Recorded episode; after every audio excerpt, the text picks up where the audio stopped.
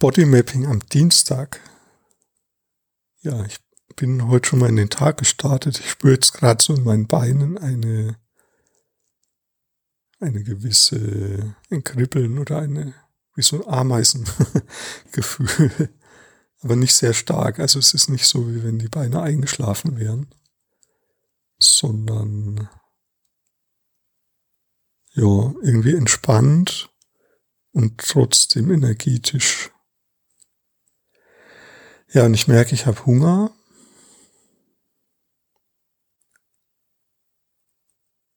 Und jetzt entspannt sich gerade was so im Po-Bereich und so im Kieferbereich. Ja, und jetzt kommt so wie so ein Durchatmen, so im Brustraum und ich spüre das vor allem auch so in der linken, ähm, so im linken, linken, linken Seite des Zwerchfells.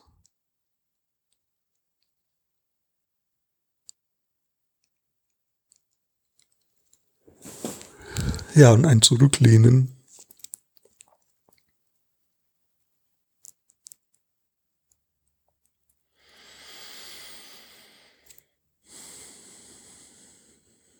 Ja, und das ist interessant, so dieses, da ist wie in meinem linken Brustbereich, im Brustraum, so innen ein, so ein Spannungsgefühl.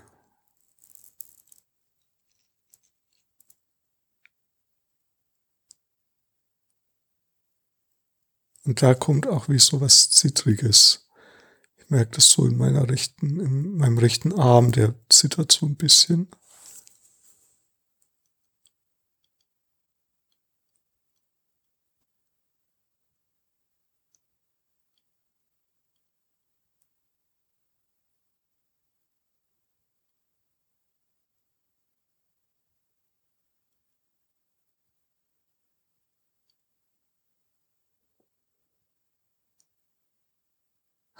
Ah, und jetzt war es so wie, ah, jetzt war es so wie so ein schönes, so eine ganz kleine Regung, so in der Mitte der Brust, wo ich das Gefühl habe, da ist es gut. Und das war auch mit einem Gedanken verbunden.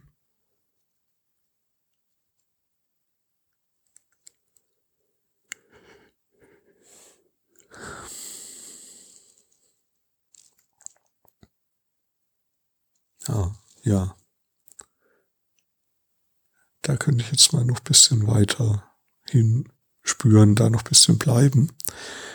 Ähm, für die Folge heute, das Wichtige war, hm, einfach mal machen. Also,